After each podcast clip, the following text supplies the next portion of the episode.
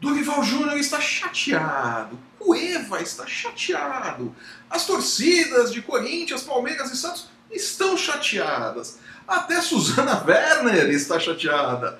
Eu sou o Flávio Soares e essas são as minhas caneladas para o ganhador.com.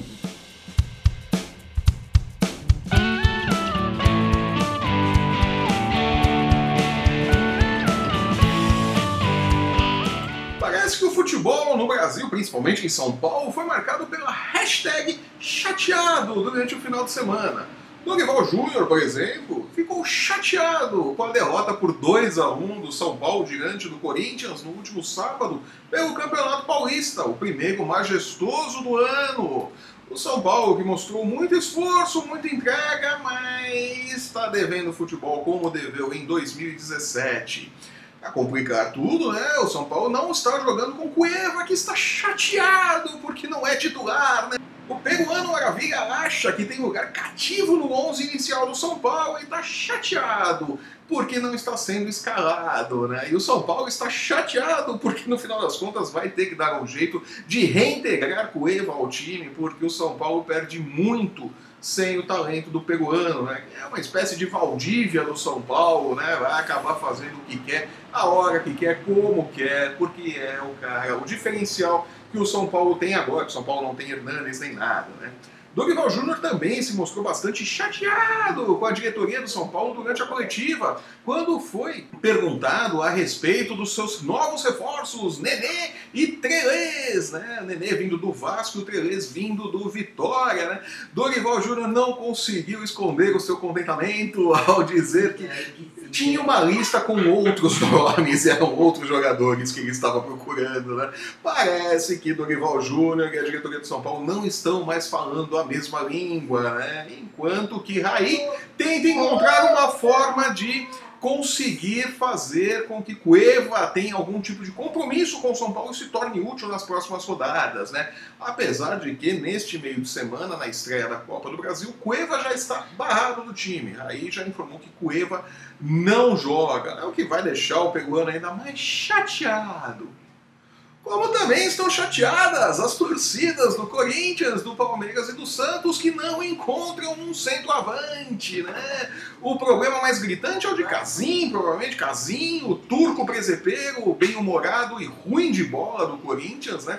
Que não consegue fazer a função de pivô, não consegue ser centroavante, não consegue ser atacante, não consegue dominar a bola durante o jogo, né? O Casim que foi substituído no clássico contra o São Paulo no segundo tempo pelo Júnior Dutra, né? Saiu vaiado de novo pela torcida, torcida do Corinthians, que adora um jogador grosso né, e carismático como é o Casim é, não está mais com paciência com o turco, né? Já está vaiando ele, aplaudiu quando entrou Júnior Dutra, que deve ser o titular do Corinthians a partir do próximo jogo. Agora o Corinthians terá aí oito dias de, de folga para se treinar, para se preparar para o jogo contra o Novo Horizontino pelo Campeonato Paulista. Né? Júnior Dutra deverá ser o titular no comando de ataque do Corinthians. Casim deve ir para o banco de reservas, ou nem isso. Né? O Casim que realmente decepcionou demais. Outra decepção do campeonato é Borja, né, o atacante colombiano que não consegue fazer gols. Né? O ano passado o problema era que não tinha sequência, o Cuca mexia muito no time, Eduardo Batista não conseguia sequência com ninguém, não conseguia se organizar e tal, mas continua o problema. O Borja continua não sendo aquele jogador matador, aquele jogador definidor que o Palmeiras precisa né? e corre o risco, sim, de perder a sua vaga assim que Gustavo Scarpa estiver em condições de jogo. Né? Muito provavelmente o Gustavo Scarpa entra uh, no meio-campo do Palmeiras, vai jogar aberto na função que o William faz hoje, e o William vai ser deslocado para o comando do ataque do Palmeiras, né? vai fazer ali, às vezes, de centroavante do Alviverde. Né? E Borra deve ir para o banco. Vamos ver se o William vai dar conta que não é muito a característica do William também ser um centroavante. Ele quebra o galho de maneira eficiente, mas não é um centroavante nato. Né? Vamos ver como vai ficar. E o Santos, né, que deposita agora todas as suas esperanças no repatriamento de Gabigol. É, a torcida está chateada com o mau desempenho de Rodrigão. Rodrigão que voltou do, do Bahia, estava emprestado lá para o Bahia, fez o Campeonato Brasileiro mal ou menos ali com o Bahia e tal, marcou alguns gols, mas não está deslanchando também nesse Santos do Jair Ventura, né, que foi vaiado também no último jogo, né, no final de semana, no, no Pacaembu, foi vaiado pela sua torcida, né, conseguiu ali arrancar um empate no finalzinho, é, também tem problemas ali no comando de ataque, Gabigol deve ser a solução... Ah, Vamos ver, o Santos está apostando muito no Gabigol. Eu ainda quero ver o Gabigol jogando de verdade, porque o que ele fez na Europa foi turismo. O Gabigol foi para a Europa para fazer turismo, não para jogar futebol, não se firmou em lugar nenhum, nenhum clube quis ficar com ele depois que ele passou ali pelos empréstimos que ele foi passando e tal. É, eu acho que o Santos está com uma expectativa muito alta em relação ao Gabigol, é muita expectativa para pouco futebol.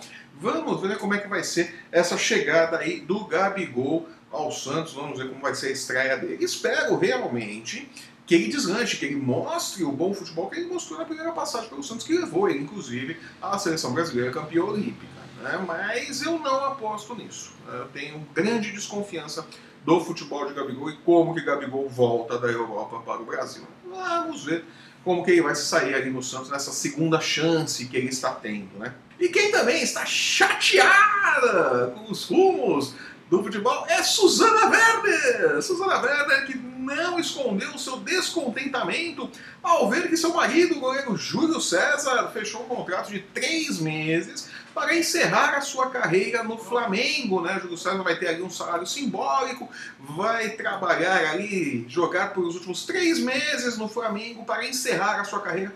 A Suzana Werner saiu reclamando muito no Twitter, no Instagram, no Twitter não, no Instagram, né? na conta dela do Instagram, é, deixando muito claro ali que não gostou da decisão, foi uma decisão unilateral, que foi o Júlio César que resolveu isso sozinho, e que deixa ela e os filhos em Portugal, onde eles estavam morando, né? E ela deixa muito claro que não tem intenção nenhuma de retornar ao Brasil com os filhos, então Júlio César ficará este período sozinho aqui no Brasil e tal, e fica no ar ali.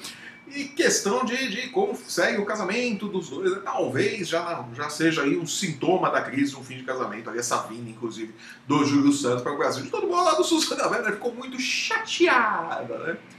E quem também está chateado é a diretoria do Vasco, né, com as eleições que não terminam nunca. A diretoria foi empossada há uma semana e agora, segundo reportagem do UOL, um HD do Vasco, dos computadores do Vasco. Eu tive que olhar aqui a minha colinha, né? Por isso que eu me torci todo aqui na frente da tela. Mas é, a polícia levou um dos HDs do Vasco, né? Está retido, detido um dos HDs do Vasco por suspeita de fraude na eleição. É, essa eleição do Vasco não termina nunca. É. Tudo que o Vasco precisa, o Vasco que está indo para o Chile para enfrentar a Universidade de Concepción né, pelo primeiro jogo da segunda fase da pré-Libertadores. Né, o Vasco precisa ali derrubar né, a Universidade de Concepción para seguir adiante, né, para entrar na fase de grupos da Libertadores, né, para chegar ali ao que realmente importa, ao filé mignon da Libertadores, vamos colocar assim, o Vasco, que é um poço de problemas, agora tem mais esse problema, de repente pode ser que a polícia, a justiça determine que as eleições do Vasco não valeram de absolutamente nada, vai ter que fazer tudo de novo, e Alexandre Campelo ali não é presidente, e tudo mais, né? Vamos ver o que vai acontecer, tem lá um computador detido, tá lá com a polícia, estão fazendo perícia, tal, determinado pela Justiça do Rio, e pode ser que a eleição do Vasco não termine ainda. O Vasco ali, que é um poço de problemas, os problemas não acabam nunca no Vasco, né? Vamos ver, vamos torcer né, para que esses problemas da, da, diretoria, de administração e tal, não afetem o desempenho do Vasco em campo nesta semana. Né? O Vasco tem esse jogo importante lá no Chile. Conseguiram comprar as passagens né, para ir até o Chile finalmente. Né? O Miranda não comprou, falou que não era a responsabilidade dele, porque ele não era mais presidente, não é?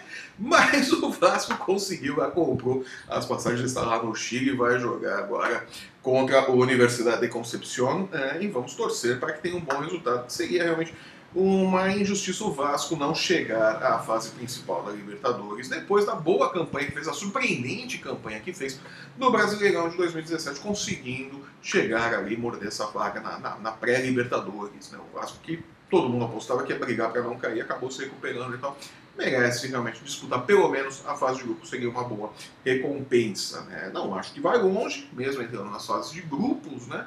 não acho que o Vasco vai longe por conta de todos esses problemas, por conta de toda essa bagunça e está no clube da perda de jogadores, né? Mas posso estar enganado. Também achava que o Vasco não ia longe no brasileiro e acabou indo. Né? Vamos ver como fica o resultado desse jogo. Né? Tem muita gente chateada no futebol brasileiro, né? Muita gente chateada com o futebol, muita gente chateada com diretorias, com o time. Vamos esperar que essa semana seja melhor para todo mundo, não é mesmo? Eu vou ficando por aqui, eu sou o Flávio Soares e essas foram as minhas caneladas para o ganhador.com. Se você estiver assistindo o nosso programa pelo YouTube, aproveite para assinar o nosso canal, deixe o seu curtir aí, deixe o seu comentário, né? faça suas sugestões. Diga se você acha que o Vasco vai chegar à fase de grupos da Libertadores ou não, né? Vamos, vamos fazer uma pequena enquete aí com os, os nossos seguidores, não é mesmo?